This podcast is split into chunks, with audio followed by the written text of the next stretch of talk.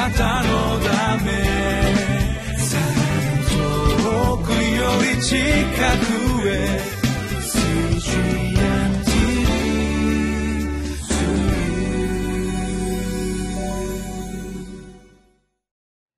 10月16日のリビングライフの時間です。私はウェスレアンホールネス教団の玉川キリスト中央教会の牧師本間と申します。今日はイザヤ書の38章1節から8節の御言葉をご一緒に読んで主の恵みをいただいてまいりましょ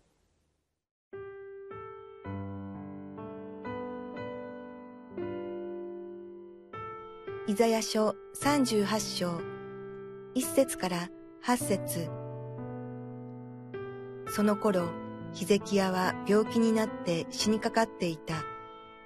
そこへ、アモツの子、預言者イザヤが来て彼に言った。主はこう仰せられます。あなたの家を整理せよ。あなたは死ぬ。治らない。そこでヒゼキヤは顔を壁に向けて主に祈って言った。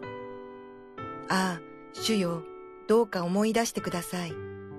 私が誠を尽くし、全き心をもってあなたの見舞いに歩み、あなたが良いと見られることを行ってきたことを。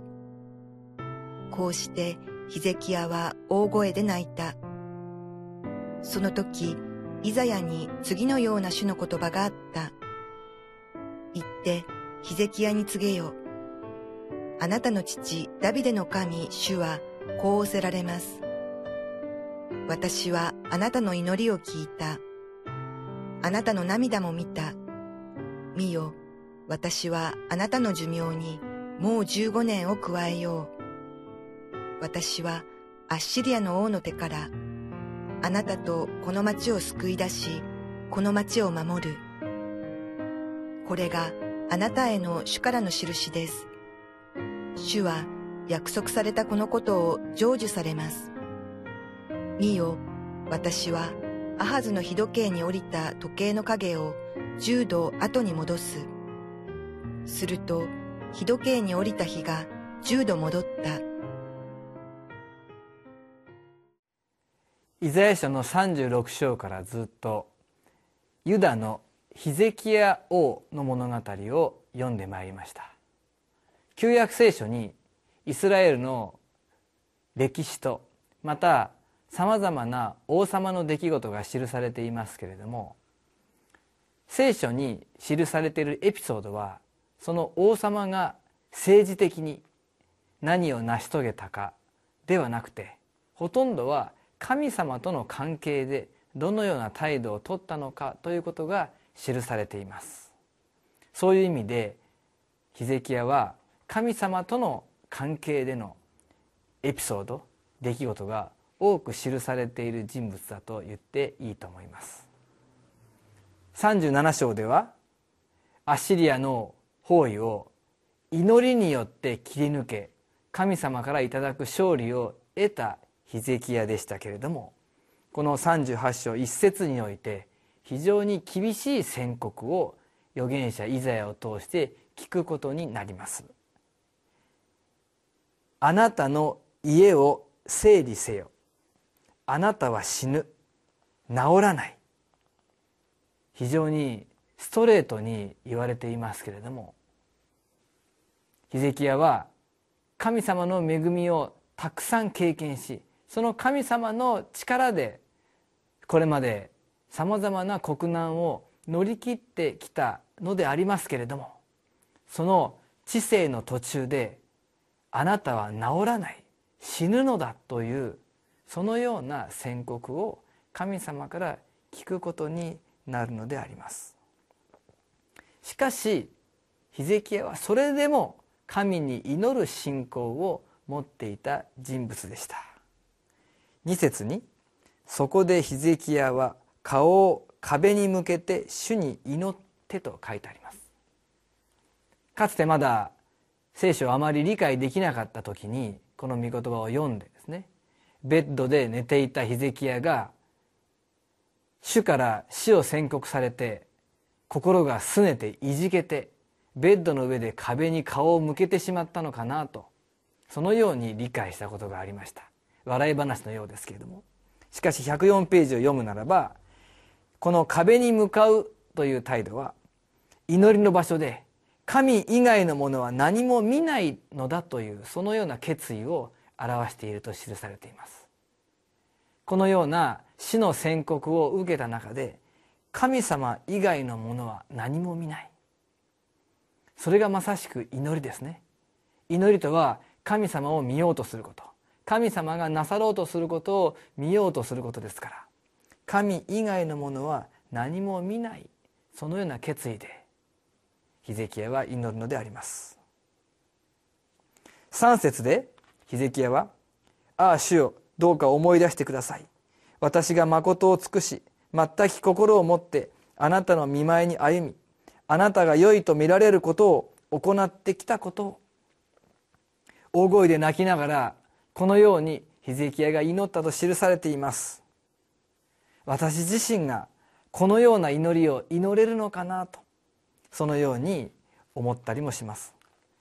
105ページの月曜 QT 学びの部屋の真ん中あたりにこのような文章があります。ヒゼキヤのような状況で私ならどうしたでしょうか。私が今までにしてきた奉仕や善行を挙げながら不当な仕打ちについて神様に文句を言うのではないでしょうか。神様の前でいろいろと恩着せがましく語りながら当然のように神様の恵みを求めてきた自分の姿を振り返ります。私の祈りには切実さがありませんでした。適当に祈って神様が全部解決してくれることばかり期待していました。これを読んでまた私自身にも当てはまるような気がいたしました。そもそも私たちは私はこのように歩んできたからあなたの恵みを受ける資格があります。そのように言えるものは何もないはずであります。神様の前に自分はこれこれのことをしてきたのでこのような病の中でも癒していただく恵みを受けるにふさわしいものです。そのように言うことができる人は誰もいないはずであります。何事も神様の憐れみですね。私たちは主の前に何も自分を誇ることができない。自分が成し遂げたものと引き換えに神様に恵みを要求することができない。それがまさしくイエス様の十字架です。イエス様がなぜ私たちのために十字架にかかって死んでくださったのか。それはただ神様の愛のゆえです。私はこれだけ立派な歩みをしまた神様に仕えてまいりました。ですから十字架の恵みは私にふさわしいものです。などと祈れる人は誰もいないのです。しかしただ神様の憐れみの中でまた神様のご計画とご目的の中で私たちは許されまた癒されそして立ち上がらせていただくのです。ヒゼキヤは15年の寿命が与えられました。そこには生かされる目的というものがあったはずであります。6節に「私はアッシリアの王の手からあなたとこの町を救い出しこの町を守る」と。神様がアッシリアからエルサレムを守るとおっしゃっていますけれどもしかし具体的にエルサレムのリーダーとして先頭に立つのはヒゼキヤです。ですから神様はもう一度王としてこの働きを担うことを期待しているのであります。主がヒゼキヤの祈りを聞きそしてもう一度命を与え立ち上がらせるのには神様のご目的があったのです。私たちが日々生かされていることの中にも主のご目的があるでしょう。私が今日命を与えられそして今日主に生かされそれぞれ与えられた道を歩むのには神様のご目的があるのです。私たち一人一人に主は何を望んでおられるでしょうか。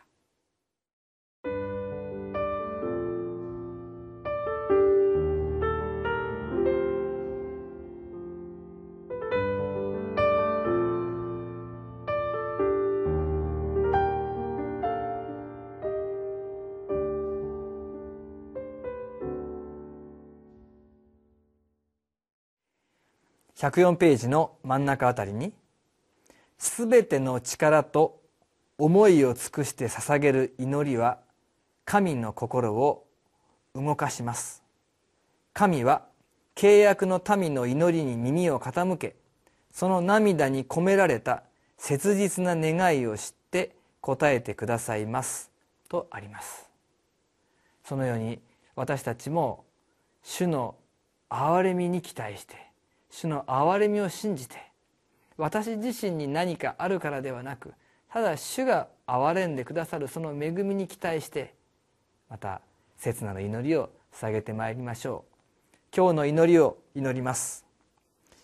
愛する主よ私の力では解決できない不安と絶望の前で涙をもって主の見前にひれ伏します。人生も死も祝福も災いもすべて神様の支配下にあります。すべてを治めておられる神様にこの状況をすべて委ねます。神様の時に神様の方法をもって答えてください。主イエス・キリストの皆によってお祈りします。アーメン。あなたのため遠くより近く